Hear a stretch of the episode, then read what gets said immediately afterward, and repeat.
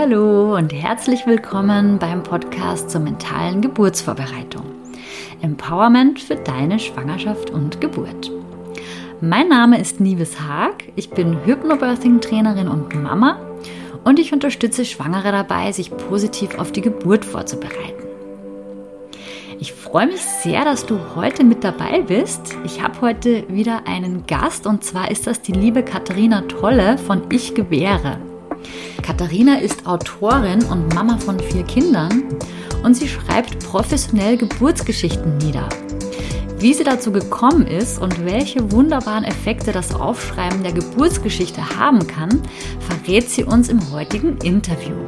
Außerdem gibt Katharina ihre ganz persönlichen Tipps zur Geburtsvorbereitung und wir verlosen am Ende ihr neuestes E-Book Der kompetente Hausgeburtsvater.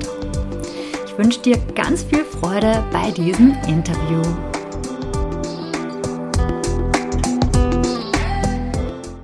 Liebe Katharina, herzlich willkommen im Podcast. Schön, dass du da bist. Vielen Dank, dass ich hier sein darf. Magst du dich einmal vorstellen, was so deine Mission und deine Vision ist und wie du im Internet zu finden bist? Äh, ja, also mein Name ist Katharina Tolle. Ich bin jetzt noch so gerade eben 32 Jahre alt und Mama von vier Kindern. Ähm, mein oder unser drittes Kind haben wir sehr früh in meiner Schwangerschaft verloren und ähm, ich bin dann aber im gleichen Jahr sofort wieder schwanger geworden, sodass wir also seit 2018 jetzt äh, drei Wuselkinder um uns herum haben. Ich wohne in Brandenburg mit meiner Familie und ich arbeite als Autorin, Bloggerin und Lektorin. Ähm, alles mit dem Schwerpunkt Geburt. Seit Anfang 2018 blogge ich ähm, auf Ich gebäre. Und wie der Name schon sagt, ist es so eine Kombination aus Geburtsblog und feministischer Grundansicht. Ähm, es geht also darum, einfach zu sehen, wie eine Frau selbstbestimmt gebären kann mit Unterstützung oder auch ohne, ganz genauso, wie sie es eben möchte. 2018 im Januar, als ich den Blog gegründet habe, war ich noch gar nicht schwanger und bin dann aber kurz drauf schwanger geworden. Also es war so ein bisschen im Nachhinein betrachtet hat sich mein Unterbewusstsein vielleicht schon wieder auf die nächste Schwangerschaft vorbereitet. Seitdem blogge ich sehr regelmäßig, mindestens einmal die Woche. Jetzt im Dezember sogar jeden Tag. Also ich habe es natürlich vorbereitet. Es wird jetzt jeden Tag bis Weihnachten noch eine Geburtsgeschichte zu lesen geben im äh, Adventskalender. Und das ist für mich auch so ein kleiner Gegenpol zum November, weil ich im November sehr aktiv war zum Roses Revolution Day, also zum Aktionstag gegen Gewalt in der Geburtshilfe. Und ähm, das ist sehr wichtig, aber es ist halt auch einfach ein sehr schwieriges Thema, ein sehr emotionales Thema. Und deshalb war es mir jetzt wichtig, im Dezember den Fokus dann doch mal wieder auf die schönen Seiten der Geburt zu legen. Und deshalb freue ich mich. Das sind sehr schöne klinische und außerklinische Geburtserfahrungen. Ähm, ganz unterschiedlich, Wassergeburten, Landgeburten, Zwillinge, Einlinge, schnelle, kurze, mit Geschwistern, ohne Geschwister. Und da freue ich mich einfach sehr drauf. Genau. Und dann mache ich seit Anfang 2020 zusätzlich ähm, ein Portal, ähm, das heißt Online-Geburtsvorbereitungskurse. Und darum geht es. Also ich sammle einfach alles, was mir unter die Finger kommt an Online-Geburtsvorbereitungskursen, weil mir bisher ein Portal gefehlt hat, in dem man übersichtlich suchen kann, welche Angebote es gibt und dann auch das Passende ähm, für sich findet. Ja, super. Vielen Dank, Katharina. Du hast ja jetzt schon von ganz vielen Dingen erzählt, wo ich direkt einsteigen möchte. Ähm, unter anderem hast du ja gerade erzählt, dass du einen Online-Adventskalender hast mit Geburtsgeschichten. Ja. Da würde mich mal interessieren, woher denn diese ganzen Geburtsgeschichten überhaupt kommen. Also mit welchen Frauen arbeitest du da zusammen und wie finden die Frauen zu dir? Also wie kommst du an diese ganzen Geburtsgeschichten überhaupt ran? Es ist ein Geben und Nehmen. Ähm, es ist tatsächlich, also in diesem Kalender ist keine einzige, die ich aufgeschrieben habe, sondern es sind alles Geschichten, die die Frauen selber geschrieben haben. Ich schreibe aber eben auch für Frauen, äh, gerade ähm, wenn die Geburt nicht ganz so lief, wie sie sie gewollt haben oder wenn sie einfach die Zeit nicht dafür finden, es so aufzuschreiben, wie sie es gerne möchten. Genau, aber bei diesem Kalender ist es jetzt tatsächlich so, dass die Frauen über meinen Newsletter darauf aufmerksam wurden, dass ich das vorhabe. Und ich habe dann also ganz offensiv einfach gefragt, wer schickt mir die Geschichten? Und äh, es waren sogar mehr als 24, sodass ich auch im Januar noch ein paar veröffentlichen darf. Aber äh, die 24 waren sehr, sehr schnell weg, genau.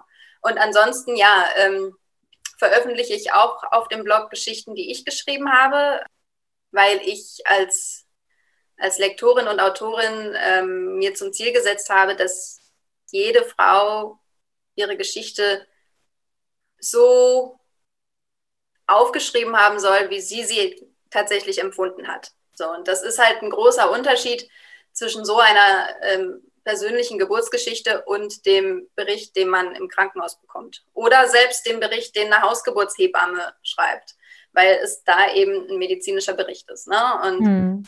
ähm, da mag dann zwar auch sowas drinstehen wie Frau fühlt sich stark oder so ähnlich, aber es ist halt was ganz anderes, wenn man es in die eigenen Worte packt. Und nun geht es aber nicht allen so wie mir, die nicht jeder hat Spaß daran, sich lange hinzusetzen und zu überlegen, wie formuliere ich es, wie formuliere ich es genau so, dass es passt. Und ähm, das mache ich dann. Und mhm. das ist ein grandioser Job. Also ich kann mir wirklich nichts vorstellen in der Welt, was ich lieber täte. Ähm, das läuft in der Praxis einfach so, dass ich meistens das per Sprachnachricht bekomme. Und dann ist es halt so dahin formuliert, wie man miteinander eben spricht im persönlichen Gespräch. Und ich packe es in eine Geschichte. Und die erste Version ist meistens noch relativ kurz und dann fangen meine Nachfragen an. Und eigentlich wird es ab dann erst interessant, weil dann die ganzen kleinen Zwischentöne und Details rauskommen, die man sich vielleicht auch gar nicht traut, beim ersten Mal zu erzählen. Und dann gibt es am Ende eine sehr persönliche Geburtsgeschichte. Und manchmal darf ich die eben auch veröffentlichen oder zumindest in einer gekürzten oder anonymisierten Version veröffentlichen. Das ist auch tatsächlich überhaupt keine Voraussetzung, um mit mir zu arbeiten, weil ich wirklich der Meinung bin, wenn es etwas so Persönliches ist, dann soll erstmal das Ergebnis stehen und danach überlegt man sich, okay, will ich das mit der Öffentlichkeit teilen oder nicht. Mhm. Total spannend. Für mich klingt das so, als wäre dieses subjektive Erzählen der Geburtsgeschichte, also die, diese ganz subjektive Wahrnehmung der eigenen Geburtsgeschichte, als wäre das etwas, was so eine Art therapeutische Wirkung hätte. Ist das auch der ursprüngliche Gedanke dahinter, warum du das Ganze überhaupt anbietest? Ja und nein. also nein für diejenigen, bei denen es tatsächlich nur um den Zeitfaktor geht oder um ja. den Ich kann das nicht formulieren Faktor geht. Und ja für alle anderen es hat tatsächlich damit angefangen, dass mir eine Frau sagte, ach, deine Geschichte ist, ne, meine Geburtsgeschichten sind auf dem Blog natürlich zu lesen. Mhm. Die klingt so schön, aber ich traue mich gar nicht über meine zu sprechen, weil es, ich hatte es so schön mir vorgestellt und es war letztendlich aber überhaupt nicht schön. Und ähm, dann habe ich gesagt, pass auf, dann lass es uns doch schreiben. Und dann gucken wir einfach, ähm, wie es dann läuft. Und ja, es, es hatte für diese Frau eine sehr therapeutische Wirkung. Ich bin keine ausgebildete Psychotherapeutin, aber einfach mit jemandem sprechen zu können, die sich die Zeit nimmt und die keinen Profit daraus schlägt, in die eine oder andere Richtung zu argumentieren, das mhm. tut extrem gut. Und ich weiß ja auch nicht, außer die Frau erzählt es mir, wie vorige Geburten gelaufen sind oder wie so die Familientradition ist, was Geburten angeht oder das persönliche Umfeld. Das weiß ich ja alles nicht. Das heißt, sie erzählt wirklich nur das, was für sie genau wertvoll ist und wichtig ist. Und das hat tatsächlich eine Wirkung. Und wenn ich es dann noch aus dem Gesprochenen umschreibe in tatsächlich eine Geschichte oder auch in einem Brief, der an das Kind formuliert ist, dann hilft das vielen Frauen tatsächlich auch dabei, sie anzunehmen, aber sie eben so anzunehmen, wie sie selber sie empfunden hat und nicht so, wie alle Welt ihr erzählt, wie es war. Ne? Man hört ja dann immer schnell den Spruch, was willst du denn? Das Kind ist doch gesund oder ja, stellen ja. Sie sich mal nicht so an. Geburt ist ja auch kein Ponyhof und das bringt halt nichts. Die eigene Wahrnehmung ist halt das, wie du es wahrgenommen hast. Und wenn du das so wahrgenommen hast, dann nutzt es dir nichts, wenn andere Leute dir erzählen, deine Wahrnehmung zählt aber nicht. Ja, ja, es ist ja auch total spannend, dass die Geburt so subjektiv empfunden wird, dass ein und dieselbe Geburt von zwei unterschiedlichen Frauen auch ganz unterschiedlich und zum Teil auch wirklich konträr erzählt werden würde. Ist so, ist so. Ich habe zum Beispiel eine Geschichte auch auf dem Blog, ähm, die Frau erzählt genau das. Ähm, es waren zwei Hausgeburten, es war vollkommen in Ordnung und jede andere Frau würde vermutlich erzählen, es war so, wie es sein soll. Und für sie war es total enttäuschend, weil sie trotzdem Schmerzen hatte dabei und also der Meinung war, dieses Mal wird es eine schmerzlose Geburt. Und es war nicht so. Und für sie war das in dem Moment schlimm. Mhm. Während alle anderen Leute sagen würden, okay, was willst du? Es hat sich doch alles erfüllt. Aber nee, es ja. hat sich eben für sie nicht erfüllt. Und sie schreibt dann ganz am Ende, naja, sie sieht heutzutage, dass sie das vermutlich erst dazu gebracht hat, ähm, sich noch tiefer mit der Materie zu beschäftigen. Insofern sieht sie es heute nicht mehr als, als Problem. Aber wie du schon sagst, ähm, von außen war es eine absolute Traumgeburt, aber für sie war es das eben nicht. Hm, ja, und dass man dann auch das Positive daran erkennt, das braucht halt oftmals auch sehr viel Zeit. Also im Rückblick dann, wenn man das Ganze dann verarbeitet hat mit etwas Abstand, dann sieht man die Dinge doch noch mal anders als jetzt vielleicht im ersten Moment. Es hat auch viel mit Erwartungen zu tun, denke ich. Also wenn die eigenen Erwartungen, die man ja implizit eigentlich doch meistens hat, wenn die nicht erfüllt werden. Ja, und dieser erste Moment hat bei mir ziemlich lange gedauert. Also bei mir war die erste Geburt ja auch ähm, nicht unproblematisch und ähm, es hat, also ich habe dann zwei Jahre später unseren zweiten Sohn zur Welt gebracht und das war wirklich eine tolle Geburt. Und erst in der Vorbereitung auf unsere Tochter habe ich aber gemerkt, wie viel trotzdem aus der ersten Geburt immer noch da war, was eigentlich aufgearbeitet werden sollte. Und wie mich das auch tatsächlich nach wie vor im, im Alltag beeinträchtigt hat, was ich vorher nie behauptet hätte. Mhm. Aber ähm, es, ist, es ist so und das hat mir aber persönlich eben auch gezeigt, dass wirklich jede Geburtserfahrung es wert ist, nochmal angeschaut zu werden. Ob es nun dann schriftlich ist oder ob es einfach mündlich ist oder ob man sich selbst nur die Fotos anschaut oder den Geburtsbericht der Hebamme. Aber es ist einfach wichtig, nochmal da durchzugehen, welche Emotionen damit eigentlich verbunden sind. Und bei mir war es tatsächlich Scham, dass ich das, was ich auch nicht nur für mich, sondern auch an alle Welt verkündet hatte vorher, wie meine Geburt laufen würde, also die Geburt meines Sohnes laufen würde, so nicht habe durchführen können, durchsetzen können. Es war Enttäuschung, es war aber auch so ein bisschen Verzweiflung, dass ich ihm den Start ins Leben dadurch versaut hätte. Und das kam alles auch von mir. Also das kam gar nicht so von außen. Von außen war tatsächlich so, wow, das hat ja lange gedauert und toll, dass es dann ohne Kaiserschnitt geklappt hat und ihr könnt ja wirklich beide stolz auf euch sein und so. Aber das hat mir auch nichts geholfen. Selbst wenn es so rum ist, hilft es dir nichts. Ja? Also ja. wenn du das Gefühl hast, es war Mist und alle anderen erzählen dir, war doch gut, hilft dir genauso wenig wie andersrum.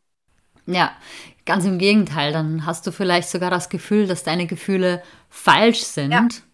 und kannst sie dann vielleicht nicht annehmen und versuchst sie zu verdrängen. Ja, das, das heißt, bei dir waren da auch Schuldgefühle mit drin? Hast du dann im Zuge deiner eigenen Geschichte gemerkt, wie heilend es wirken kann, die eigene Geschichte aufzuschreiben? Genau, genau so war es. Ähm, ich habe auch tatsächlich die Geburtsgeschichte meines ersten Sohnes zwei, zweimal aufgeschrieben. Einmal relativ kurz nach der Geburt ähm, und dann eben nochmal vier Jahre später. Gerade diese, diese vier Jahre später, das war extrem heilsam für mich. Ich konnte danach dann in die Geburt meiner Tochter gehen ich sag mal, ohne Ansprüche. Also mit, mit gutem Vertrauen, aber ohne die Idee, wenn es nicht so läuft, ist es falsch. Ich war einfach total offen für alles, was passieren würde. Und das hat mir extrem geholfen. Die Geburt war körperlich anstrengender als die meines zweiten Sohnes. Allein schon dadurch, dass sie ungefähr 700 Gramm mehr auf den Rippen hatte. Aber sie war für meinen Kopf viel einfacher und auch ja. im Nachhinein viel einfacher. Würdest du es sagen, weil du vorhin ja erwähnt hast, dass du bei der Geburt deiner Tochter frei von Erwartungen oder von Ansprüchen warst, würdest du sagen, dass das der Schlüssel zu einer zufriedenstellenden Geburt ist? Das ist eine sehr gute Frage. Und ich glaube, da gibt es nur sehr individuelle Antworten drauf. Weil ähm, was bedeutet es denn, keine Erwartung zu haben? Also heißt das, dass dir egal ist, wo du bist oder mit wem du bist oder wie es sich anfühlt? Und haben wir dann wirklich keine Erwartungen oder reden wir uns nur ein, dass wir keine Erwartungen haben und haben sie aber dennoch, ne? Und ich meine, du bist da ja viel tiefer als ich in der, in der Materie drin ähm, mit deinen Hypnobirthing-Kursen. Ich würde jetzt sagen, also wir haben vor unserer, also während meiner zweiten Schwangerschaft, vor der Geburt meines zweiten Sohnes, haben wir einen Hypnobirthing-Kurs gemacht. Und der hat uns total geholfen. Der hat mir aber vor allem verdeutlicht, dass die Erwartungen, die wir alle so unterbewusst mit uns rumtragen, dann eben unter der Geburt zum ersten Mal hochkommen, wenn wir uns eben nicht vorher damit beschäftigen. Und insofern ja. war es gut für uns, dass wir uns vorher damit beschäftigt haben. Also meine Erfahrung ist, um wirklich loslassen zu können unter der Geburt und ohne Erwartungen in die Geburt zu gehen, ist es sinnvoll, sich mit diesen Erwartungen vorher aber schon mal zu beschäftigen. Und ja, vielleicht magst du deine Perspektive als Hypnobirthing-Coach dazu noch kurz auch ähm, erklären. Aber ich, ich würde sagen, es ist sehr individuell. Ja, meine Meinung und meine Erfahrung zu dem Thema, das mag jetzt vielleicht im ersten Moment widersprüchlich klingen, aber genauso wie du, wie du schon gesagt hast, äh, dass man sich einerseits Gedanken darüber macht, wie man sich die Geburt wünscht, also wie sie idealerweise ablaufen soll und das Ganze auch wirklich ein Stück weit plant, aber und das finde ich eben auch ganz, ganz wichtig, dass wir dann, wenn es mit der Geburt losgeht, dass wir dann auch loslassen können von diesen Plänen. Also Plänen unter Anführungsstrichen, weil eine Geburt kann man einfach nicht planen. Und dass wir dann also in Akzeptanz gehen und aufgeschlossen bleiben gegenüber diesem natürlichen Geburtsprozess.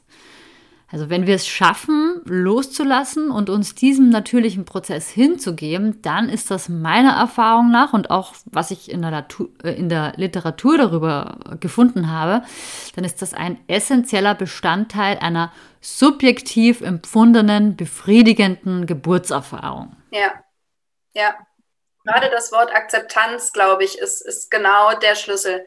Ähm, Erwartungen sind das eine und die kann man auch haben und die wird man aus meiner Sicht auch nicht los. Aber wenn sie sich nicht erfüllen, dann ist es halt genau die Frage, hält man trotzdem an diesen Erwartungen fest und macht sich schlecht, dass sie nicht eingetroffen sind? Oder akzeptieren wir einfach, dass die Geburt nach wie vor ein großes, wildes Wunder ist und wir da auch nur begrenzt eingreifen können, zumindest im Guten.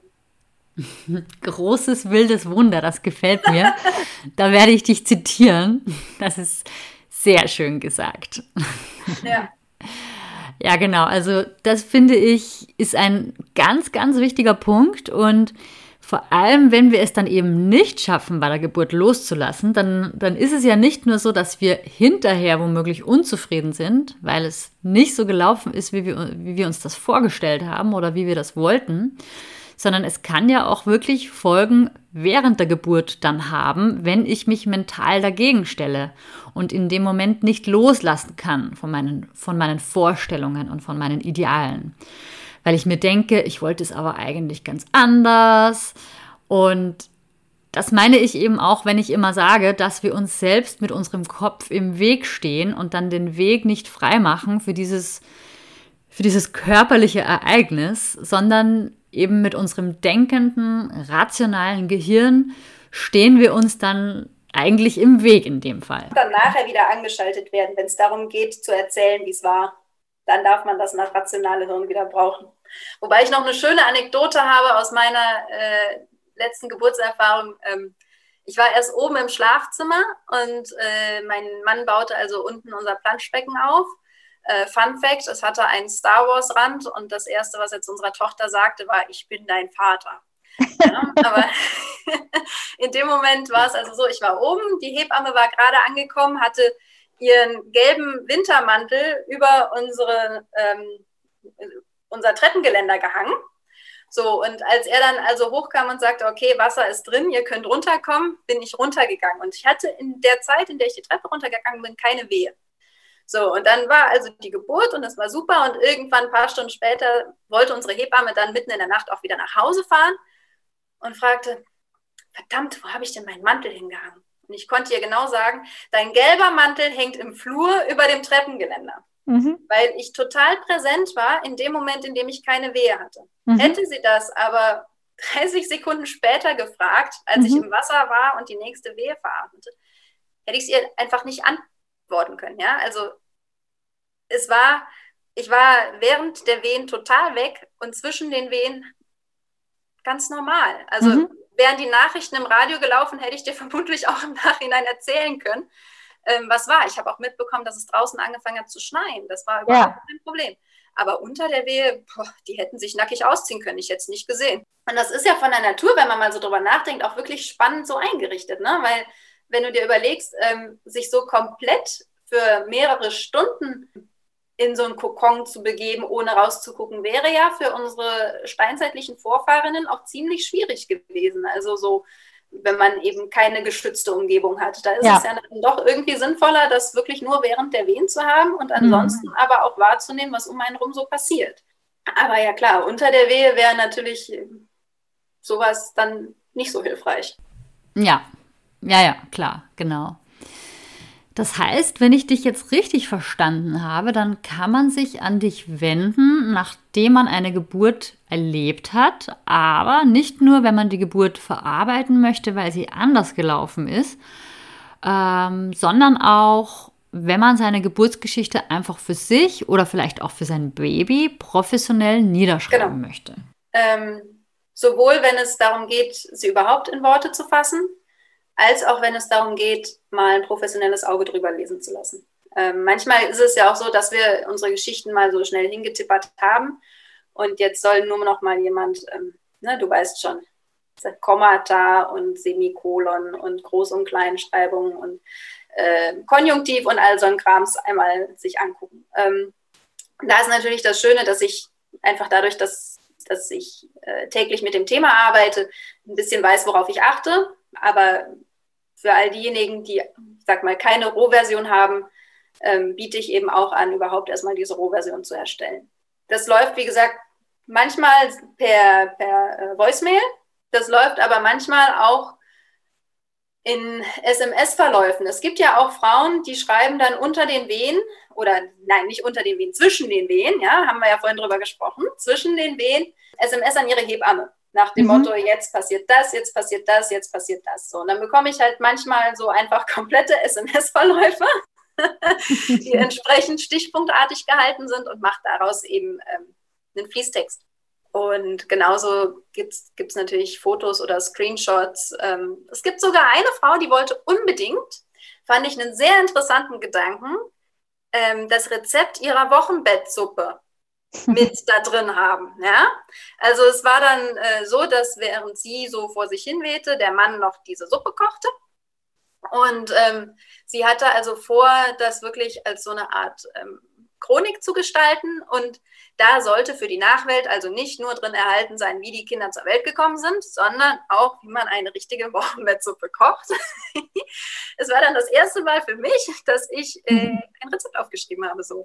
habe mich dann erstmal damit auseinandergesetzt, äh, wie man sowas macht. Aber naja, so ein, ein, paar Herausforderungen muss der alltägliche Schreiballtag ja auch beinhalten. Ja, das bekommt dann nochmal so eine individuelle Note, was halt der jeweiligen Frau gerade dann wichtig ist. Ja, richtig, genau. Und, und ihr war eben das wichtig, während ihr zum Beispiel überhaupt nicht wichtig war, ähm, wie das Wetter und so war.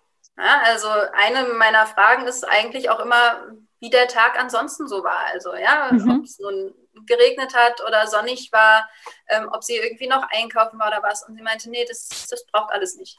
So, okay. dann, dann ja. ist es so. Dann, dann äh, dränge ich darauf auch nicht. Das ist sowieso ganz wichtig. Ich meine, wir arbeiten uns ja von Version zu Version auch wirklich in intime Details vor.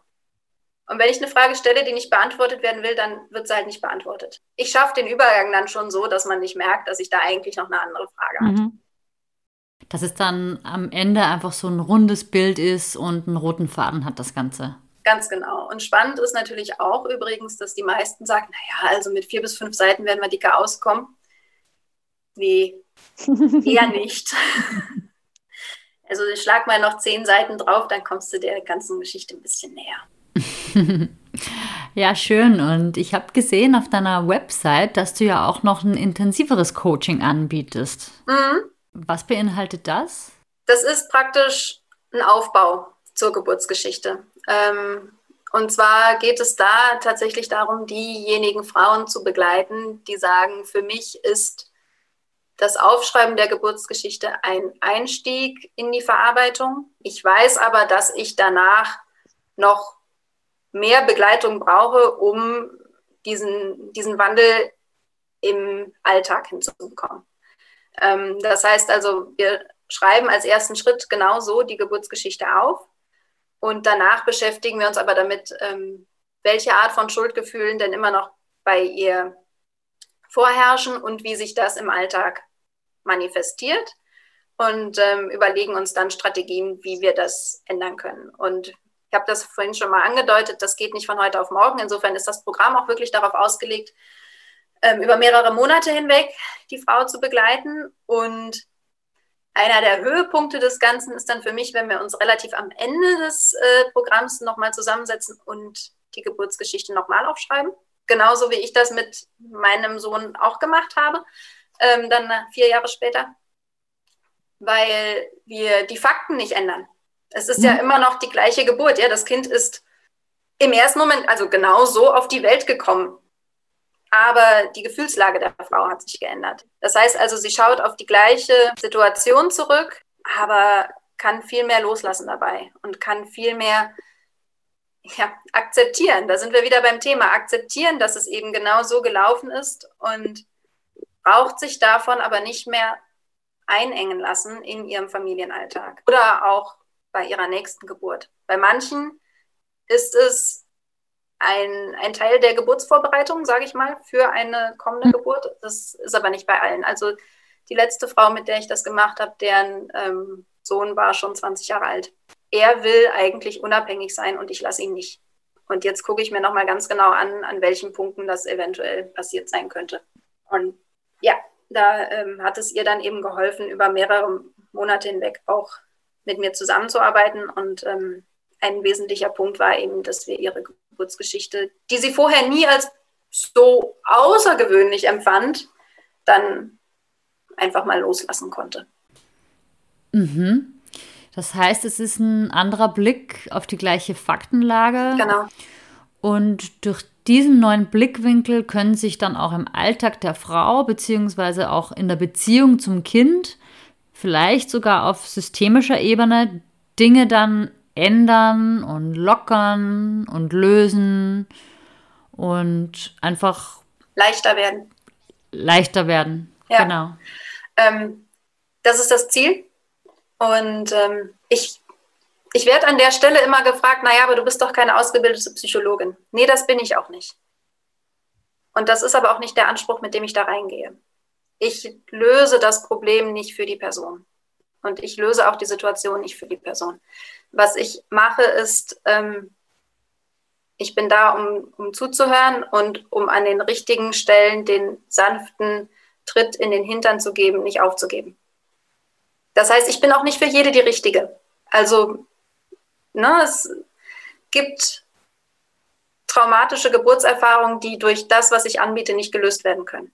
Und mhm. das ist auch nicht böse, wenn ich dann solchen Frauen sage, nee, such dir jemand anderen. Ich kann trotzdem gerne dabei helfen, so eine Geschichte aufzuschreiben, aber es ist nicht, ich bin da nicht die, die, die Heilerin.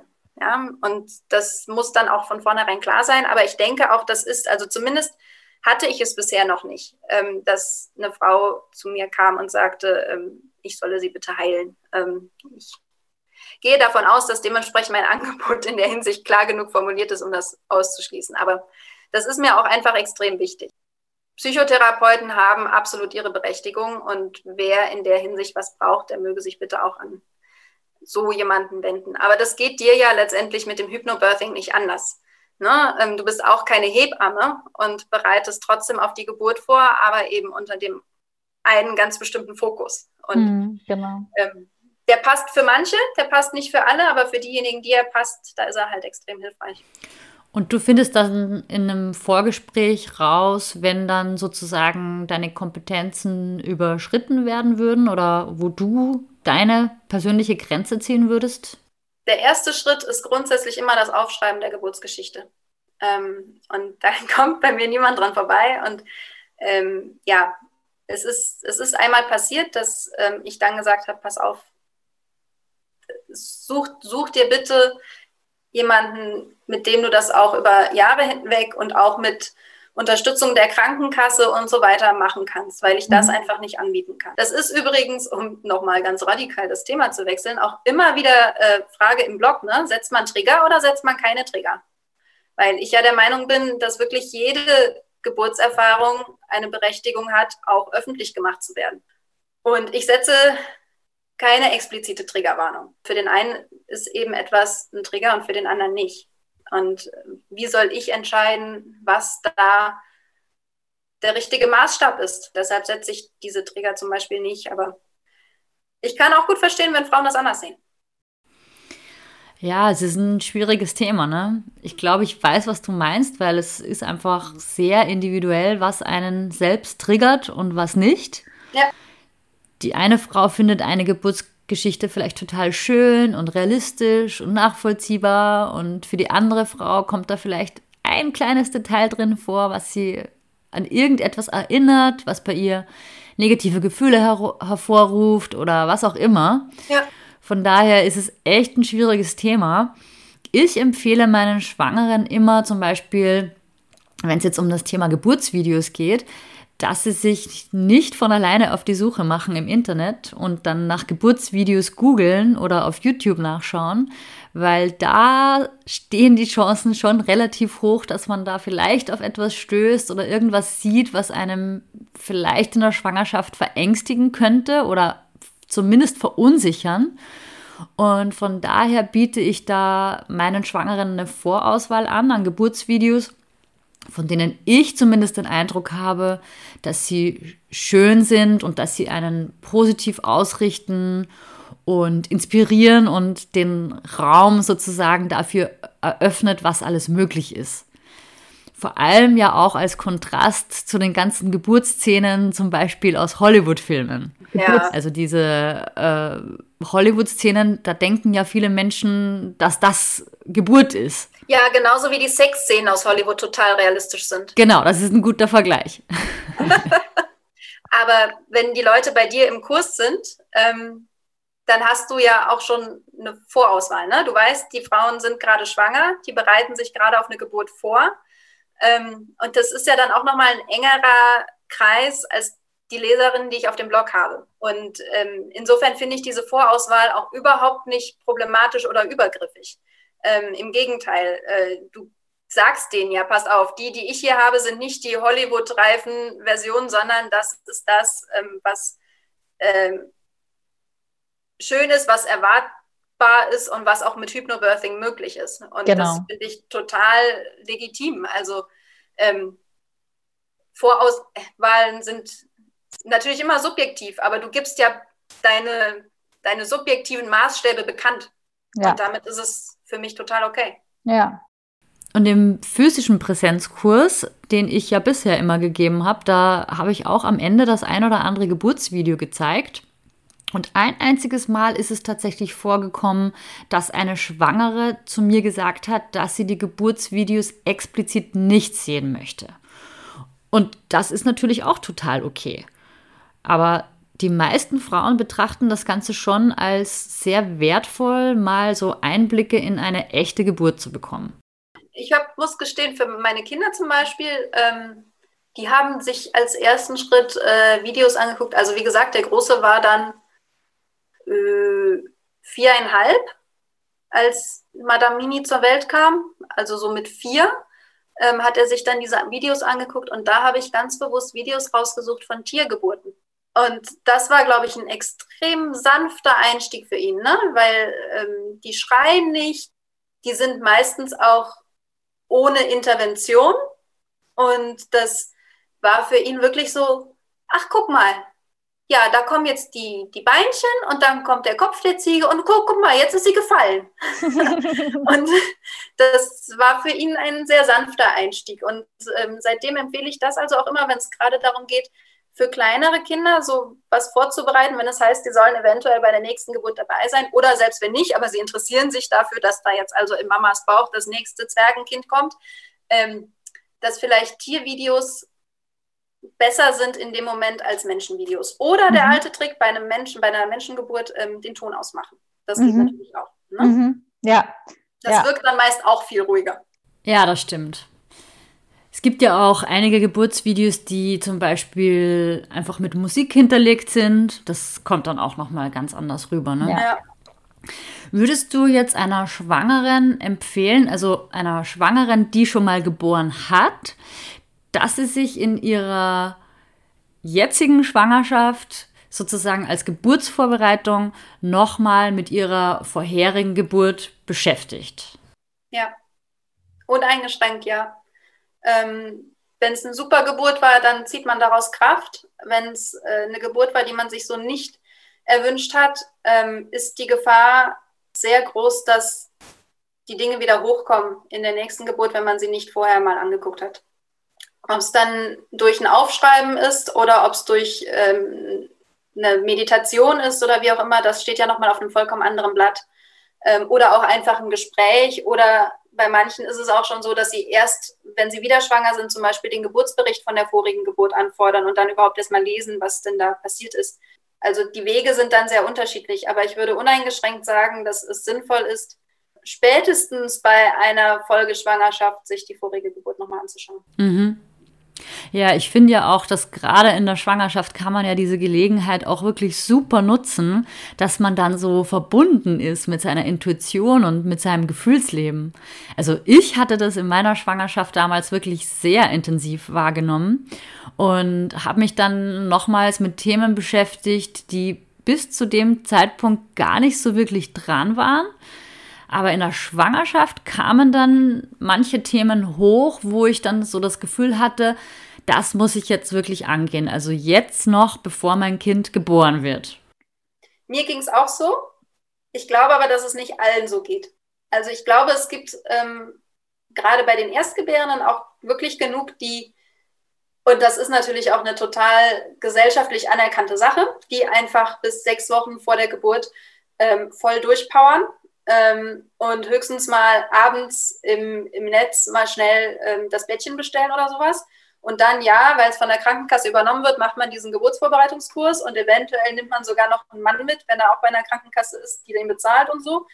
Aber so prinzipiell ist ja unsere Gesellschaft eigentlich eher so, dass ähm, es total anerkannt ist, voll durchzupowern, sich nicht zurückzunehmen und sich auch nicht irgendwie mehr Zeit zu nehmen für den Körper. Ja? Also, okay, ähm, große Firmen müssen diesen Schwangerschaftsruheraum ja haben. Also ich arbeite ähm, jetzt bei mir im Homeoffice. Insofern habe ich so einen Ruheraum nicht. Aber selbst Freundinnen, die in großen Firmen arbeiten und dann schwanger sind und ich sage, und wie ist denn euer Ruheraum eingerichtet? Was, sowas haben wir? Es, es, ist ja überhaupt nicht bekannt, dass es sowas gibt. Und das hat natürlich den Grund, dass, dass wir die Schwangerschaft eben nicht grundsätzlich als Zeit nehmen, sich auch mental und auch psychologisch auf die Geburt vorzubereiten. Wir bereiten uns organisatorisch vor, wir machen uns Gedanken darüber, in welche Steuerklasse wir am besten hüpfen, damit wir nachher mehr Elterngeld rausbekommen, ja. Ähm, nicht, also das muss man machen, also das sollte man machen, da spricht überhaupt nichts gegen, aber es ist aus meiner Sicht schade, wenn das die einzigen Aspekte sind. Wie du schon sagtest, wir sind ja eigentlich feinfühliger während der Schwangerschaft. Und es gäbe die Möglichkeit, das zu nutzen und ähm, sich mit sich selber zu beschäftigen. Und wenn es tatsächlich nichts gibt, was vor der Geburt noch angeguckt werden soll, dann kann man sich trotzdem einfach freuen auf das Baby. Und dafür braucht es aber eben auch den Raum und die Zeit während der Schwangerschaft. Die nehmen wir uns leider heutzutage nicht mehr immer. Außer wir machen bewusst irgendwelche Kurse dafür. Ja, was würdest du Frauen raten, die jetzt gerade schwanger sind? Sei es jetzt zum ersten Mal oder auch zum wiederholten Male. Hast du da einen ultimativen Tipp? Du hast ja schon die Erfahrung von drei Geburten und vier Schwangerschaften gemacht. Was sind so deine Tipps für die Schwangeren da draußen? Ich glaube, meine Antwort klingt im ersten Moment sehr schizophren ähm, weil sie zum einen genau diese, diese Akzeptanz in den Mittelpunkt rückt, über die wir vorhin schon gesprochen haben. Geburt ist nur bedingt planbar und äh, es hilft nichts, wenn wir uns dagegen sträuben, was passiert. Es kann immer irgendwas sein, was den Plan durcheinander wirbelt. Und andererseits glaube ich, dass es heute wichtiger denn je ist, nicht blauäugig in die Geburt zu gehen. Und blauäugig meine ich mit im Vertrauen oder in, in der Annahme, dass immer grundsätzlich äh, zu meinem Besten entschieden wird, wenn ich vorher meine Optionen nicht kenne. Das heißt also, was ich den Frauen raten möchte, ist zum einen, kenne deine Optionen und wisse, in welcher Präferenz du Dinge haben möchtest, was dir am wichtigsten ist, was dir nicht so wichtig ist. Und dann unter der Geburt aber einfach, okay, nimm es dann, wie es kommt. Da gibt es sehr viele unterschiedliche konkrete Beispiele für. Das fängt natürlich bei der Wahl des Geburtsortes irgendwie schon an oder bei der Frage, habe ich eine Hebamme, die mich vorher betreut oder gehe ich zur äh, gynäkologischen Praxis und welche Vorsorgeuntersuchung mache ich und so weiter. Und es ist natürlich utopisch, jetzt jemandem zu sagen, okay, neben deinem normalen Job machst du auch noch äh, so ein kleines Medizinstudium und weißt danach genauso viel wie jemand, der also jetzt die ärztliche Zulassung hat. Nee, das ist auch nicht nötig, sondern es geht um die, die Dinge, die du tatsächlich mitentscheiden kannst. Und da geht es um so Fragen wie, wie früh fahre ich zum Krankenhaus? Melde ich mich da das erste Mal, wenn ich im 10 Minuten Abstand eine Wehe habe oder melde ich mich erst bei 5 Minuten. Das sind die Dinge, die ich beeinflussen kann, für die ich auch wirklich kein Medizinstudium brauche. Und auf diese Dinge eine Antwort zu haben, bevor es losgeht, ist wichtig. So, und dann letztendlich, wenn du dann bei fünf Minuten sagst, so, jetzt rufe ich das Taxi und das Taxi braucht dann zehn Minuten länger, dann hilft halt nichts, auf deinem Plan rumzureiten, sondern mhm. dann kommt die Akzeptanz und dann sagst du, okay, mein Baby und ich, wir kriegen das hin, egal was passiert, weil wir im Normalfall einfach dazu gemacht sind, so ein Kind gesund auf die Welt zu bringen. Ja, das finde ich auch total wichtig, was du sagst, dass wir wirklich gut informiert in die Geburt reingehen. Ja. Und das hat aber dann nichts damit zu tun, dass ich dann krampfhaft daran festhalten muss, weil es steht dir ja trotzdem frei, dich dann am Geburtsort jederzeit anders zu entscheiden oder generell während der Geburt kannst du dich ja jederzeit anders entscheiden, als du dir das vorher überlegt hast. Genau. Und das Wissen zu haben, heißt auch überhaupt nicht, dass ich dem medizinischen Personal nicht vertrauen würde. Das sagen dann auch viele in dem Moment. Naja, ich vertraue doch den Leuten. Ja, und das ist auch richtig und es ist total wichtig, dass wir den Leuten vertrauen. Wir wissen ja alle, also wenn wir uns unsicher fühlen, ängstlich fühlen, ähm, dann wird das Bindungshormon Oxytocin nicht ausgeschüttet, dann wird das mit der Geburt sowieso schwieriger. Dann müssen sie Oxytocin über den Tropf nachschütten. Ja? Mhm. Insofern ist es schon wichtig, dass wir den Leuten vertrauen. Aber diese Leute ziehen ja ihr Fachwissen aus ganz, ganz vielen Fällen, die sie haben. Und du bist aber der Einzelfall. Ja, und das heißt, alles, was sie vorher gemacht haben, wird in so eine Statistik gepackt und dann gibt es Durchschnittswerte in der Statistik. Und nur weil in einem statistischen Durchschnittswert etwas jetzt angemessen ist, muss es aber für dich im Einzelfall noch nicht angemessen sein. Und das können die Leute aber nicht wissen. Das kann die Hebamme nicht wissen, das kann eine Ärztin nicht wissen, das kannst nur du wissen, wie du dich damit gerade fühlst. Und deshalb widerspricht sich es für mich überhaupt nicht, einerseits dem medizinischen Personal vertra zu vertrauen, dass die tatsächlich das Beste für mich wollen und andererseits aber trotzdem zu sagen, ich bin aber diejenige, die auch noch weiß, wie ich mich gerade dabei fühle und die auch die Verbindung zum Kind hat. Ja, total wichtig. Das finde ich so wichtig, dass man wirklich mit dieser Einstellung auch reingeht. Weil einerseits ist, ist das Vertrauen ebenso wichtig, ja. weil genauso wie du sagst, das wäre dann ja wieder hinderlich für die Geburt, wenn du deinem Umfeld nicht vertraust. Aber die Kollegen vom medizinischen Personal entscheiden ja nach bestem Wissen und Gewissen und es kann auch für dich in dem Moment genau das Richtige sein, aber es muss eben nicht so sein. Ne? Und deshalb ist es so wichtig, dass wir Verantwortung übernehmen, um im Endeffekt dann auch wirklich selbstbestimmt zu gebären. Richtig, ja. Du hast ja auch ein E-Book geschrieben zum Thema der kompetente Hausgeburtsvater. Und wir haben uns im Vorfeld schon darüber unterhalten, dass du gerne über den Podcast ein Exemplar dieses E-Books verlosen möchtest. Sehr gerne würde ich das. Und zwar ähm, gibt es es im Moment tatsächlich nur als E-Book. Insofern kann ich kein physisches Exemplar verlosen. Aber ähm, dafür habe ich das Angebot, dass ich das Titelbild ähm, personalisieren kann. Ja, also wer sich selber auf dem Titelbild dann sehen will, dann kommt da halt das Foto rein, anstatt meines normalen grafischen Schwarz-Weiß-Bildes. Das heißt, das wäre dann das Bild des Vaters bzw. des Partners? Wäre das etwas, das man dann dem Partner schenkt oder ist das eher etwas für die Mutter? Also ich habe es geschrieben für Papas. Und zwar aus dem Grund, weil sich ähm, ein gewisser Herr in meinem Haushalt darüber beschwert hat, wenn ich ihm irgendwelche Geburtsbücher auf seinen Schreibtisch gelegt habe, weil er meinte, da steht aber, wenn du dann Wehen hast. Und ich habe aber keine Wehen. Und dann ist in diesen Büchern höchstens mal hinten kurz drin ein Kapitel für den Vater. Und ähm, er hat sich geweigert, die zu lesen. Also ich durfte dann zusammenfassen, was drin steht, so rein technisch. Aber ähm, er meinte also, ein Buch, das so offensichtlich nicht für mich geschrieben ist, finde ich doof.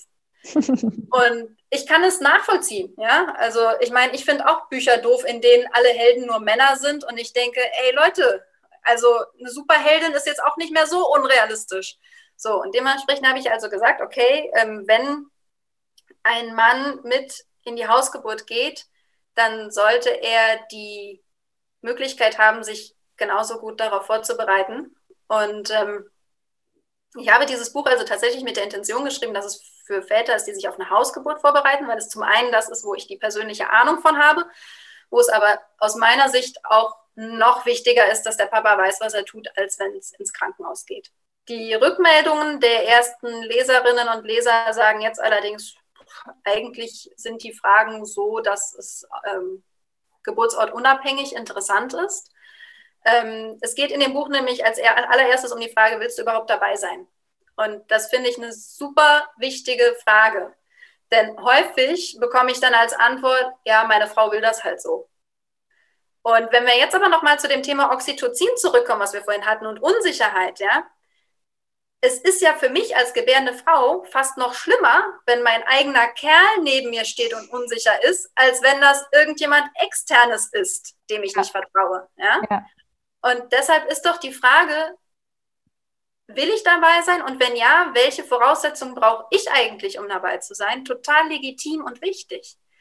Und ähm, deshalb ist das die Einstiegsfrage. Und aufbauend auf der Vermutung, dass man dann sagt, ja, ich will dabei sein, gehe ich dann also noch tiefer darauf ein, okay, ähm, welche verschiedenen Rollen kann der Mann während der Geburt einnehmen, was kann er nicht tun, ähm, wie sollte er sich vorbereiten, welche Dinge ähm, kann auch er nicht vorbereiten.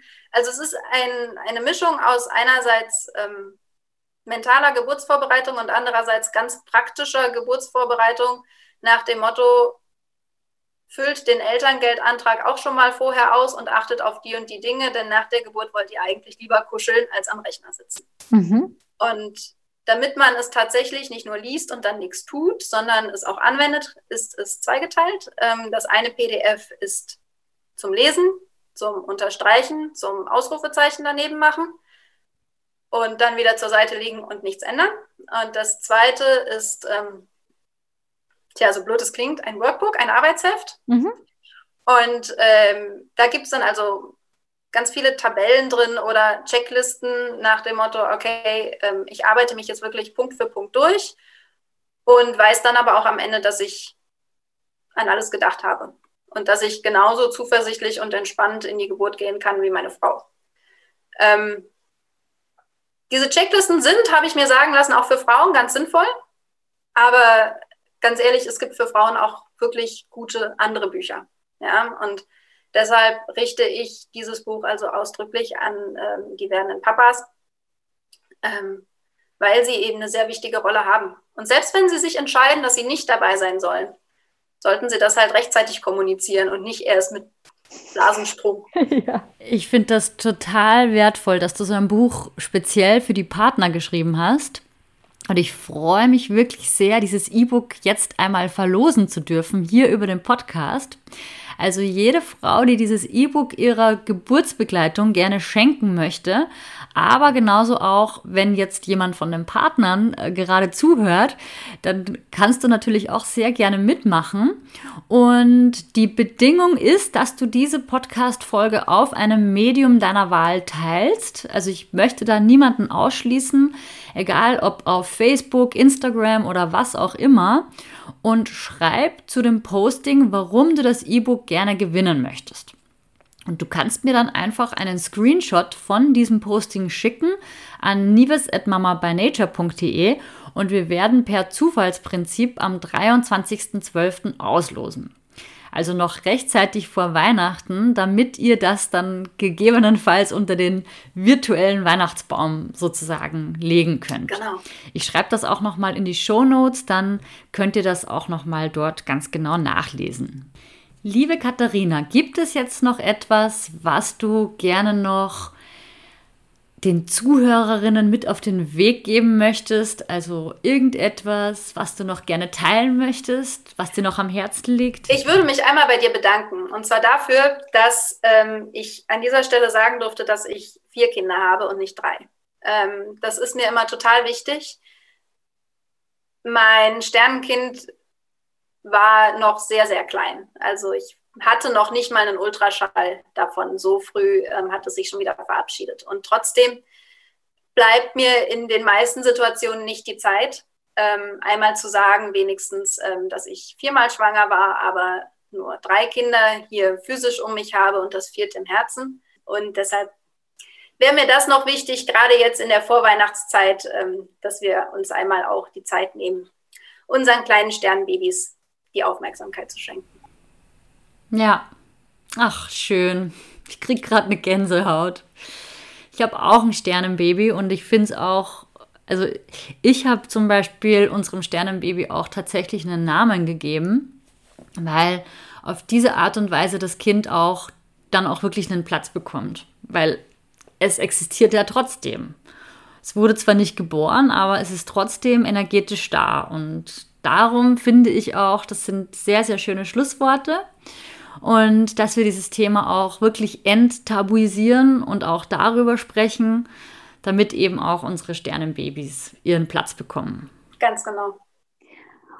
Ich danke dir, Katharina. Ich danke dir wirklich von Herzen für unser offenes Gespräch und auch für deine wertvolle Arbeit, die du machst und die du teilweise auch kostenlos auf deinem Blog zur Verfügung stellst. Magst du uns noch zum Abschluss verraten, wo die Frauen, die jetzt zuhören, am besten Kontakt mit dir aufnehmen können? Ja, ähm, das Einfachste ist tatsächlich ähm, bei Google Ich gebäre einzugeben. Dann landet man ziemlich schnell auf dem Blog. Oder in der Facebook-Suchleiste Ich gebäre einzugeben. Dann landet man ähm, auf der Fanpage, die allerdings pst, automatisch läuft. Also da bin ich relativ selten persönlich, ähm, sondern die Beiträge werden einfach automatisch geteilt. Insofern, wer direkt mit mir Kontakt aufnehmen will, findet auf dem Blog sowohl ein Kontaktformular als auch eine E-Mail-Adresse und die Möglichkeit, sich im Newsletter einzutragen, denn dann merkt man relativ schnell, glaube ich, wie ich ticke, worauf ich Wert lege und ob es äh, sinnvoll ist, sich mal persönlich bei mir zu melden. Mhm. Ja, super. Du schickst ja auch regelmäßig Newsletter aus. Da kann man dann schon mal reinschnuppern in deine Arbeit und gucken, ob man auf einer Wellenlänge ist und ob man vielleicht sogar zusammenarbeiten möchte. Ganz genau. Vielen lieben Dank, Katharina, und ich wünsche dir alles, alles Gute. Das wünsche ich dir auch und eine schöne Vorweihnachtszeit. Und dann freue ich mich, wenn wir am 23. nochmal ähm, uns zusammenfunken zum Gewinner auslosen. Ja, genau. Ich freue mich auch. Danke dir. Juhu! Heute hast du Katharina Tolle von Ich Gebäre kennengelernt. Katharina hat mit uns geteilt, wie sie vorgeht, wenn sie eine Geburtsgeschichte aufschreibt und welche wundervollen Effekte das für die Mama und auch für das Kind haben kann. Wir kennen jetzt Katharinas persönliche Tipps zur Geburtsvorbereitung und wie wichtig es ist, einerseits gut informiert in die Geburt zu gehen und andererseits aber in Akzeptanz zu sein und im Vertrauen. Wenn du Katharinas E-Book gewinnen möchtest, dann teile diese Folge auf einem Medium deiner Wahl, schreib darunter, warum du das E-Book gewinnen möchtest und schicke mir bis zum 23.12. einen Screenshot von deinem Posting. Ich wünsche dir ganz viel Glück. Wenn dir mein Podcast gefällt, dann freue ich mich, wenn du mir eine Bewertung auf iTunes dalässt. Außerdem würde ich mich wirklich sehr über dein Feedback auf Instagram freuen. Dort findest du wie immer einen Post zur heutigen Folge unter mamabynature.de. Lass mir sehr gerne deine Gedanken zur heutigen Folge da und auch, ob du in Zukunft mehr Interviews in die Richtung hören möchtest. Falls du dich in deiner Vorweihnachtszeit noch mental und vor allem auch kontaktlos auf die Geburt deines Kindes vorbereiten möchtest, dann schau gerne auf meiner Website vorbei unter mamabynature.de. Dort findest du viele kostenlose Angebote wie mein Videotraining oder kannst dich für meinen Hypnobirthing-Kurs anmelden. Ich freue mich, wenn wir uns dort wiedersehen würden. Also bis zum nächsten Mal und tschüss, deine Nieves von Mama by Nature.